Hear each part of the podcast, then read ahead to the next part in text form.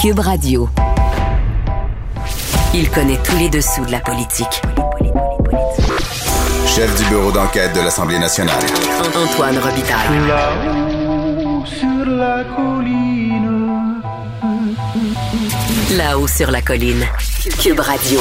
Bon jeudi à tous. Aujourd'hui à l'émission, l'étalement urbain est-il en train d'engloutir toutes nos terres agricoles, prenant prétexte du documentaire Québec, Terre d'asphalte d'Hélène Choquette et de Nicolas Mesli? Je me suis entretenu avec nul autre que le ministre de l'Agriculture, André Lamontagne, qui se fait plutôt rassurant et qui m'a surpris en affirmant que la superficie du territoire cultivé a même augmenté sur le territoire de la CMM. Mais d'abord, mais d'abord, c'est l'heure de notre rencontre quotidienne avec Rémi Nadeau. Cube Radio. Les rencontres de l'heure. Rémi Nadeau et Antoine Robitaille. La rencontre Nadeau-Robitaille. Et bonjour, Rémi Nadeau, Salut Antoine. chef de bureau parlementaire à l'Assemblée nationale pour le journal et le journal. Comme ça, il y a de la chicane au Parti québécois? Ben non, c'est au Parti libéral. Hein. Tu voulais me faire une, une bonne blague. Euh, alors, les, Quelqu'un du Parti québécois tantôt qui m'a dit non seulement on nous pique nos idées, mais on nous pique notre chicane, Ouais. C'est ça, l'ambiance de chicane n'est pas... nos habitudes de la- à la chicane. Exact. Alors oui, euh, bisbille euh, au PLQ. Marie Monpetit qui a rabroué euh, publiquement sur Twitter Gaétan Barrette qui lui tweetait là, de façon euh, compulsive euh, contre les médecins omnipraticiens en, en prenant fait et cause pour le gouvernement Legault qui euh, envisage d'imposer des pénalités euh, aux médecins omnipraticiens qui ne prennent pas en charge suffisamment de patients.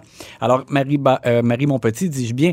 euh, Marie- dire Marie Barrette. Oui. Ça, c'était un attaché de presse de. Pauline Marois. Oui, c'est pour ça. C'est, Exactement. euh, C'est comme hier quand je t'ai appelé Rémi Charret. c'est ça, c'est imprimé dans le cerveau. Oui, Alors ça. donc, Marie Monpetit qui demande à Gaétan Barrette de changer de ton euh, à l'égard euh, des médecins et dit que c'est pas, elle dit que c'est pas plus constructif euh, les attaques de Gaétan Barrette sur Twitter que l'attitude de François Legault. Alors donc, hier en fin de journée. Après cet épisode, euh, il y a eu caucus spécial convoqué par la chef Dominique Anglade. On m'a dit que ça, ça a été très court. Elle, elle voulait mettre les, les- les points sur les i, a-t-elle dit. Donc, on- Elle, elle a fait la liaison, les i. Ouais. Est-ce- Penses-tu qu'il faut faire la liaison, toi, Rémi? Je- non, je toi pense qui es un homme de radio. Non, je pense pas. Non, hein? Je suis pas très liaison, mais euh, OK.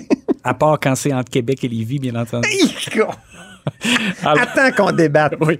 Alors donc, tout ça pour dire que euh, on sentait hier soir qu'il y avait de la colère à l'égard de Marie Monpetit. Et en même temps, je te dirais que ce matin, finalement, quand Dominique Anglade euh, a été questionné là-dessus en point de presse euh, au Parlement, on avait l'impression qu'elle en voulait davantage à Gaétan Barrette. Alors, si on résume, Mais c'était mou en même temps. C'était mou en C'était pas un recadrage complet non. du docteur. Non. Alors donc, si on résume, on peut dire qu'elle demande à tous les membres de son caucus d'être solidaires les uns envers les autres, donc de ne pas s'attaquer publiquement. Bon, ça, c'était le message pour Marie Monpetit. Elle n'a jamais voulu dire, Dominique Andelade, de façon précise si elle avait été avisée avant euh, qu'il qu'il allait avoir ce tweet-là, mais, Jamais. mais on pense pas. La question a été posée clairement par Vincent Larrain. Oui, exact.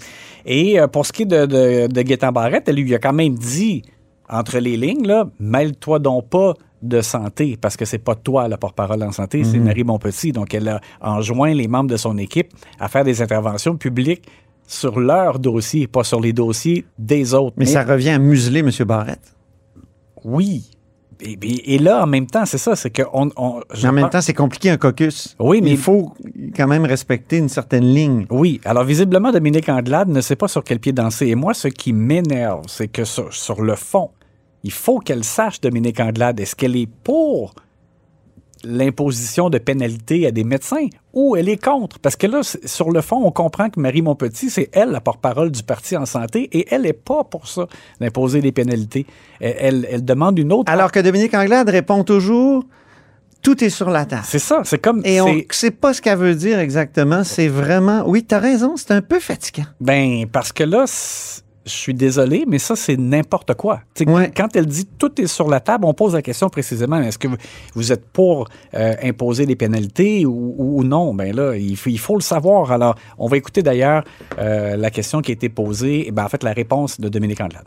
Je l'invite fortement à s'asseoir avec tout le monde pour trouver les meilleures solutions. Là, il n'est pas l'heure de pointer des, doigts à droite et à gauche. L'heure est à des solutions avec des gens qui sont autour de la table. La manière autoritaire, la manière bulldozer de se comporte le gouvernement n'aide pas la situation. Et cette manière-là, et cette manière-là qu'ils font en éducation, en santé, ce qu'on voit avec la juge en chef, c'est la même manière de fonctionner et je ne pense pas que ça va donner des résultats. On comprend bien, Rémi, des propos de Dominique Anglade, qu'elle refuse la méthode Barrette, qui était une méthode qu'elle qualifierait de bulldozer? Oui, mais on lui a posé la question, Marc-André Gagnon lui a dit, mais la méthode bulldozer, c'est la méthode du docteur Barrette. Là, il voulait pas répondre, ha, ha, elle a trouvé ça drôle un peu. Bon, mais euh, alors, euh, on lui a demandé, mais comment vous qualifiez donc l'approche du docteur Barrette? Elle voulait pas répondre. Euh, donc, moi, c'est- ce qui me euh, désole. Là. Ben, en fait, c'est eux les pires, là, parce que pour la suite des choses, on peut pas savoir vraiment où ils s'en vont avec ce dossier-là, parce qu'elle dit que tout est sur la table, que euh, des pénalités, c'est comme une solution parmi d'autres, et il faut discuter. Bon, alors, on, on a l'impression qu'elle est contre, parce qu'elle elle déplore une attitude bulldozer, mais elle ne le dit pas. Donc, euh, c'est pas clair. Mais ça arrive souvent avec Dominique Anglade. Voilà. Elle dit une chose et semble dire aussi son contraire, donc euh, c'est difficile de se situer. Elle dit une chose sans rejeter son contraire. C'est ça. Aïe, aïe, aïe. Oh, c'est bien dit. Passons maintenant à notre analyse sportive de la période de questions.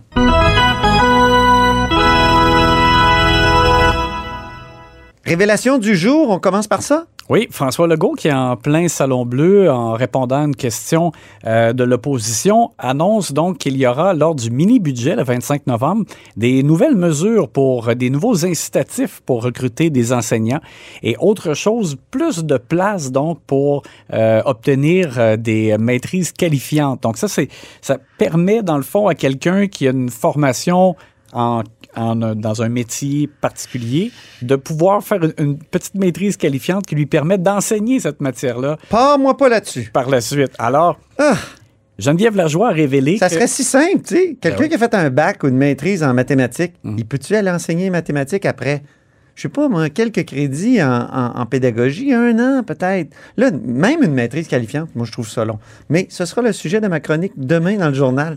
Euh, donc, moi, je suis d'accord avec toi. Je pense Ah. que, je pense que qu- quand quelqu'un a démontré, ben, d'abord, a une formation dans un domaine précis et a démontré une expertise dans ce domaine-là euh, sur le plan professionnel, Eh oui. euh, je pense qu'il suffit, j'allais dire de peu, mais en tout cas, pour pouvoir euh, avoir euh, une base pour apprendre à communiquer euh, son expérience, ses connaissances, et ça peut en faire un excellent professeur. Mais absolument. alors donc, euh, Geneviève Lajoie révélait donc effectivement pour les maîtrises qualifiantes, il y a, il y a- beaucoup d'appelés, peu d'élus. Euh, des euh, donnait l'exemple d'une jeune femme euh, qui euh, a été refusée alors que pourtant elle a une formation en droit, euh, elle, elle a tout, tout fait les démarches, elle a été refusée, euh, donc elle trouvait ça extrêmement dommage. Et là, ça a comme au- aucun bon sens parce qu'on en veut, on a besoin de paires de bras et de cerveau, même, je dirais davantage dans ce cas-ci. Et, euh, et on, on leur met des bâtons dans les roues. Alors, c'est sûr que ça ne fonctionne pas. Et François Legault donc, a parlé d'augmenter le nombre de places pour les maîtrises qualifiantes. Alors, on savait que pour la mise à jour, il y aurait des euh, éléments concernant la pénurie de main-d'œuvre, mais M. Legault donc, a été beaucoup plus précis euh, en termes d'annonces à venir euh, en lien avec les enseignants. Deuxième révélation du jour. Oui, il y en a une autre. Le coût du tramway qui euh, passe euh, de 3,3 milliards à près de 4 milliards. Et c'est François Bonnardel qui euh, a indiqué que ce chiffre-là est sorti d'une communication entre le bureau de projet du tramway et son ministère. Alors, c'est pour ça que le gouvernement a été informé de ça. Ça regarde mal parce qu'évidemment, euh, on- Il a toujours dit qu'il ne mettrait pas une scène de plus Oui. que l'enveloppe prévue de 3,3. Et pourtant, tu vois, on ne le savait pas, mais ça, c'est un peu comme une petite vite qui est passée là, sans que les, les médias euh, l'apprennent. Mais euh, il- finalement, il y a un changement. Là. C'est, finalement, s'il y a dépassement de coûts, ça sera payé comme au tiers, tiers, tiers, gouvernement du Québec, gouvernement fédéral Oui. et euh, la ville de Québec. Euh, donc, bon, M. Bonnardel, euh, dans une petite mêlée de presse de corridor, a dit qu'il était surpris, il n'est pas content. Euh, il veut faire en sorte de ramener ça au coût euh, initial, là, si on peut appeler ça comme ça, de 3,3 milliards. On peut l'écouter d'ailleurs. Un court extrait. C'était dans le couloir juste avant la période de questions.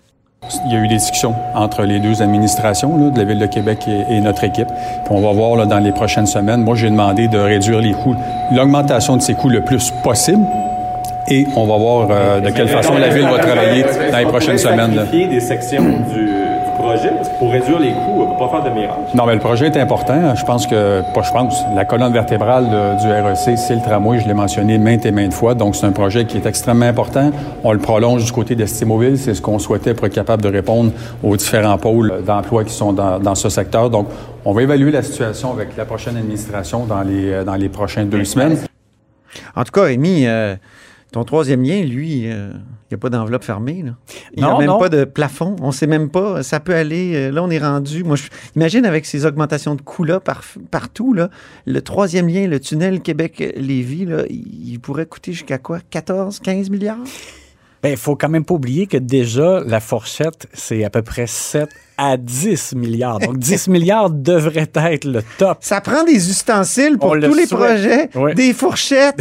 oui, c'est ça. Ça une prendrait une fourchette pour le tramway Ouais, Dans le aussi. cas du tramway, ben, c'était 3,3. Ouais, c'est ça. Ben, alors voilà. Pas de fourchette. Non.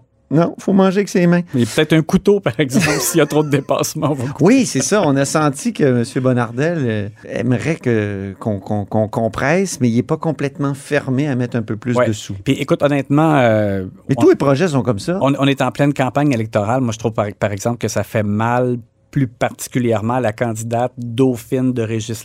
Ouais. Euh, bon, elle a dit pour l'instant, c'est de l'ordre de la spéculation parce que tant qu'on n'arrive pas vraiment à ouvrir toutes les soumissions, il y aura, il y aura la, la partie pour le matériel roulant.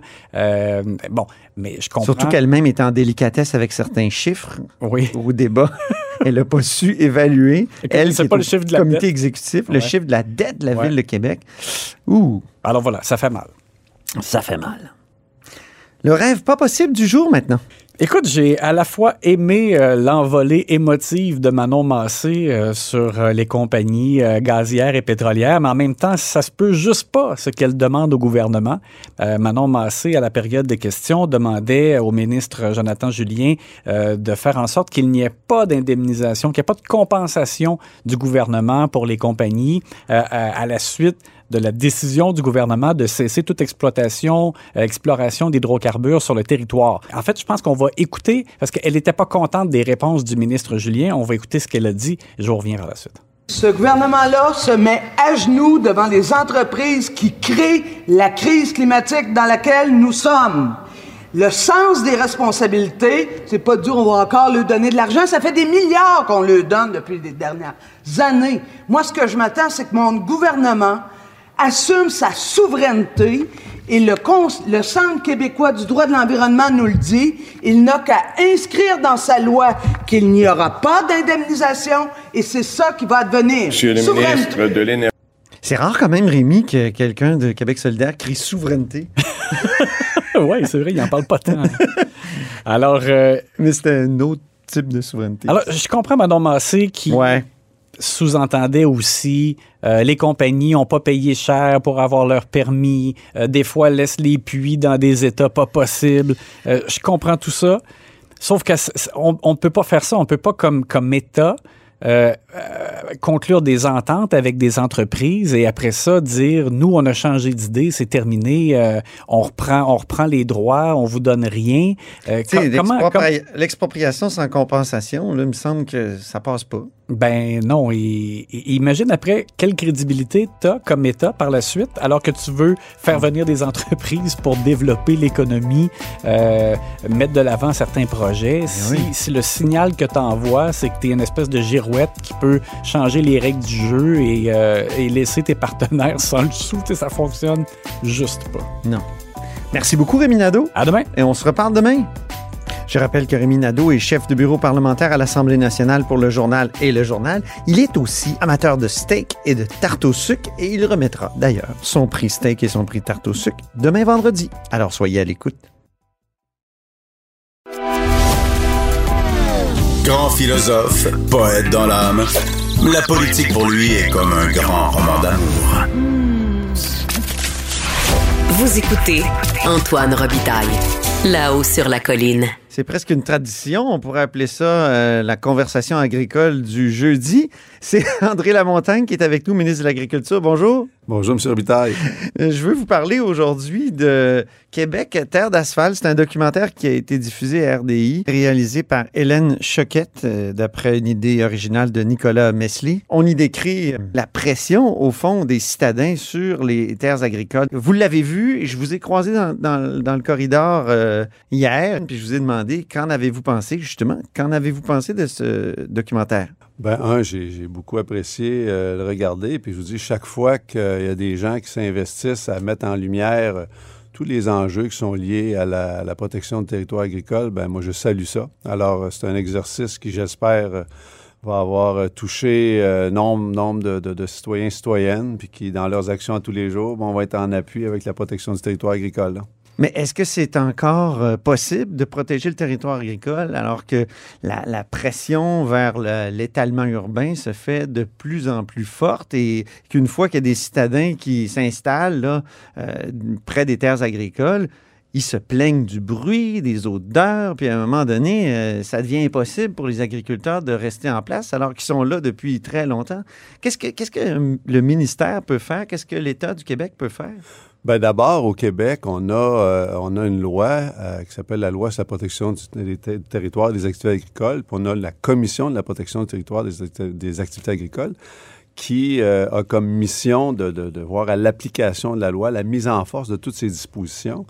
Et puis, en 2021, il y a eu une étude qui a été réalisée au Canada, puis parmi toutes les provinces canadiennes, euh, ils ont évalué à quel point euh, étaient euh, robustes les, les- chacune des lois qui visaient la protection du territoire agricole. Puis c'est de- le Québec qui est sorti bon premier là, devant oui. la Colombie-Britannique, devant l'Ontario qui était deuxième, la Colombie-Britannique qui était troisième.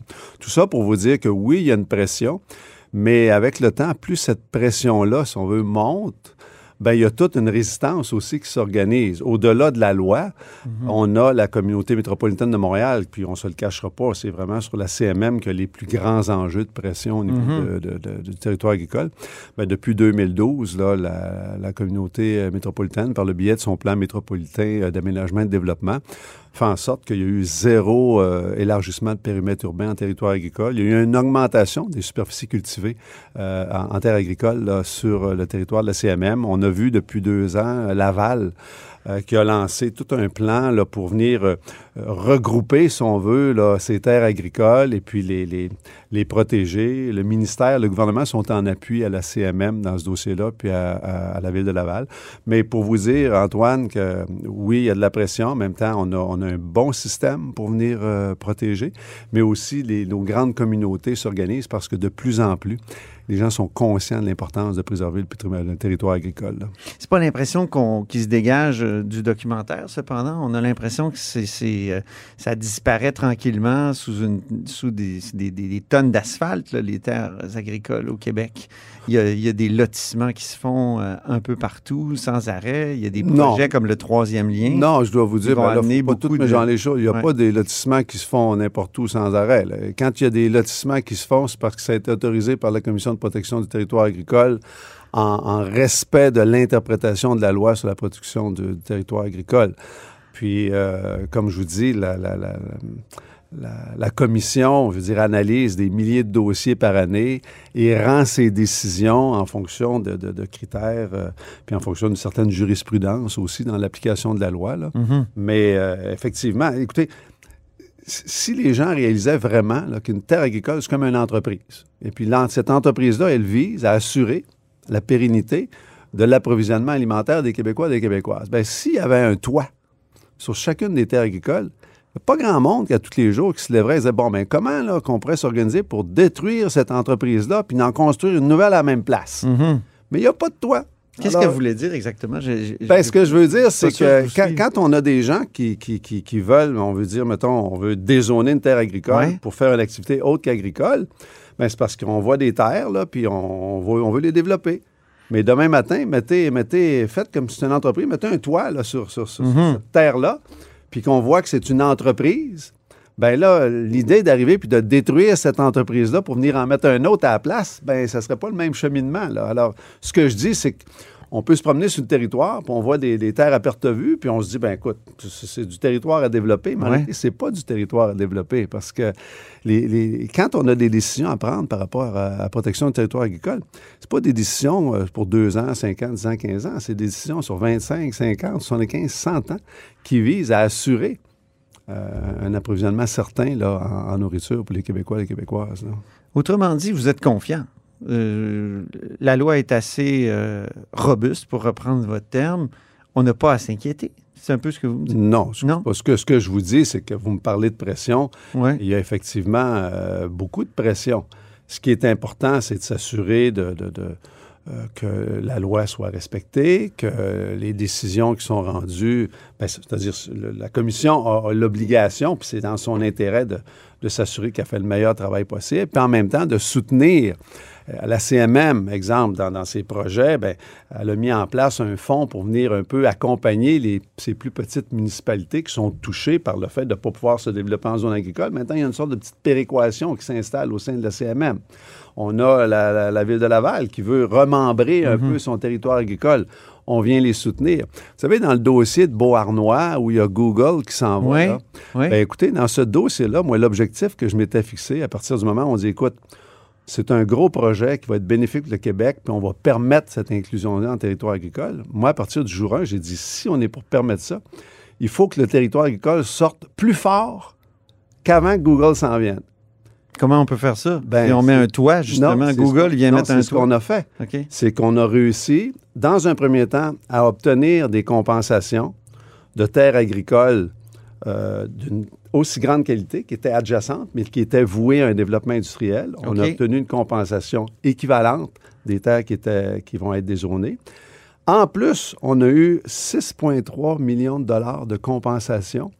2,7 millions vient aider la CMM à consolider toute la ceinture, la, la- la- zone verte là, autour du REM à Brossard.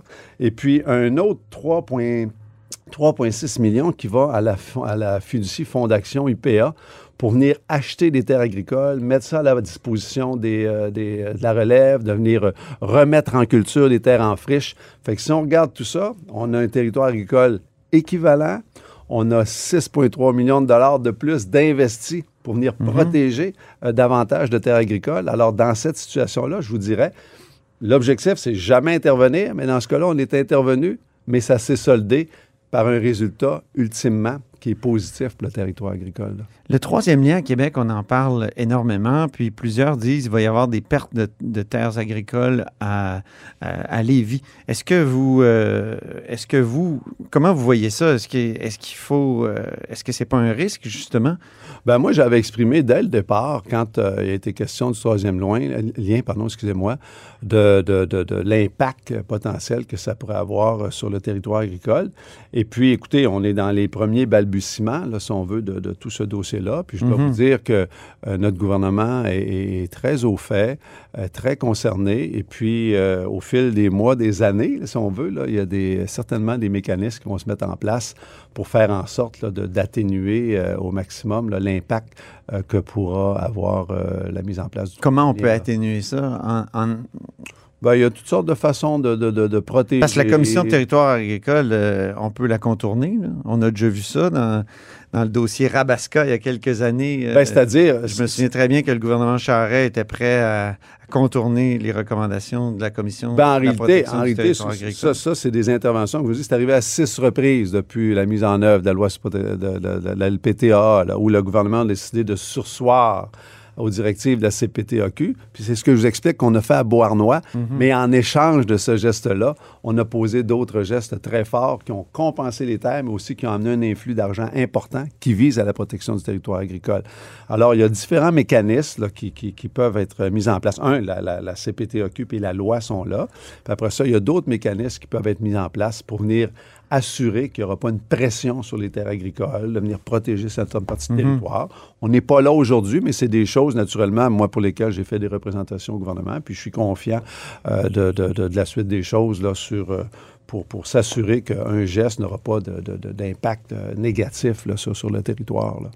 Ici, dans la région de Québec, il y a les terres des Sœurs de la Charité, qui sont des, des superbes euh, terrains que euh, un développeur voulait justement lotir. Euh, C'est le gouvernement qui a empêché que ça soit loti, que ça reste agricole. hein? Oui, en réalité, notre gouvernement, euh, le ministère des Affaires municipales a rejeté le, le- le schéma révisé d'aménagement qui avait été déposé par la, la Ville de Québec, là, qui visait justement euh, au développement des terres des Sœurs de la Charité, euh, rejeté en décembre 2019. Et puis moi, j'ai piloté un projet qui visait à, à- justement faire l'acquisition des terres et puis de développer un parc d'innovation agricole.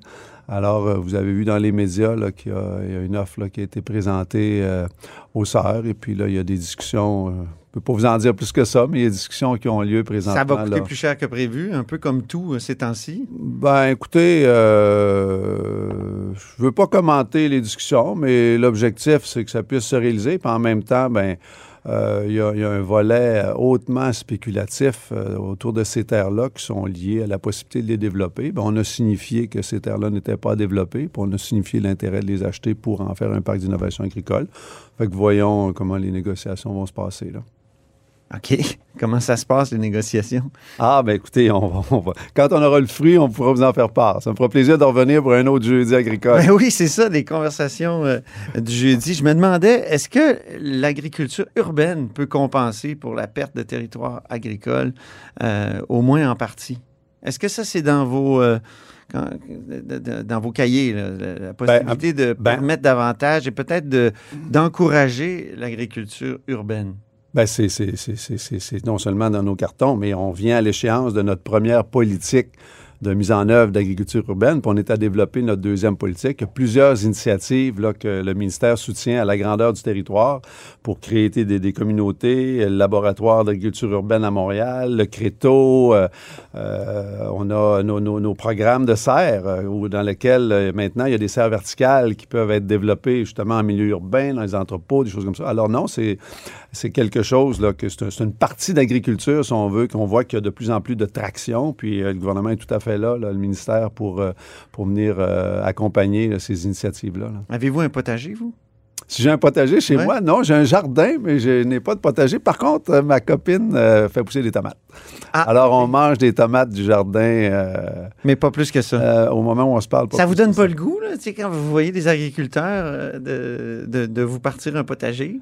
Ben, ça me donnerait le goût de faire plein de choses dans l'agriculture, mais probablement quand je serai plus ministre de l'Agriculture. Parce qu'au moment où on se parle, il faut lui donner beaucoup d'amour à ces terres-là, à ces activités-là. là, puis je pense pas que j'aurai le temps de le faire. là. Oui, ça prend trop de temps. Ben merci infiniment pour ce jeudi conversation de conversation agricole, André Lamontagne. Ben, Antoine, on reprend Plaisir. ça, j'espère. Je vois votre intérêt, là, puis c'est au Ah bénéfice euh, de, de- de tout le monde. Alors, on reprend ça. OK. Merci. Au plaisir. Et c'est ainsi que se termine La Haut sur la Colline en ce jeudi. Merci beaucoup d'avoir été des nôtres. N'hésitez surtout pas à diffuser vos segments préférés sur vos réseaux. Ça, c'est la fonction partage. Ça aide beaucoup l'émission à se faire connaître. Et je vous dis ben, à demain, à demain pour une émission euh, du vendredi, c'est-à-dire où on remet nos prix de la semaine et on fait une sorte de revue aussi de cette semaine politique. Cube Radio.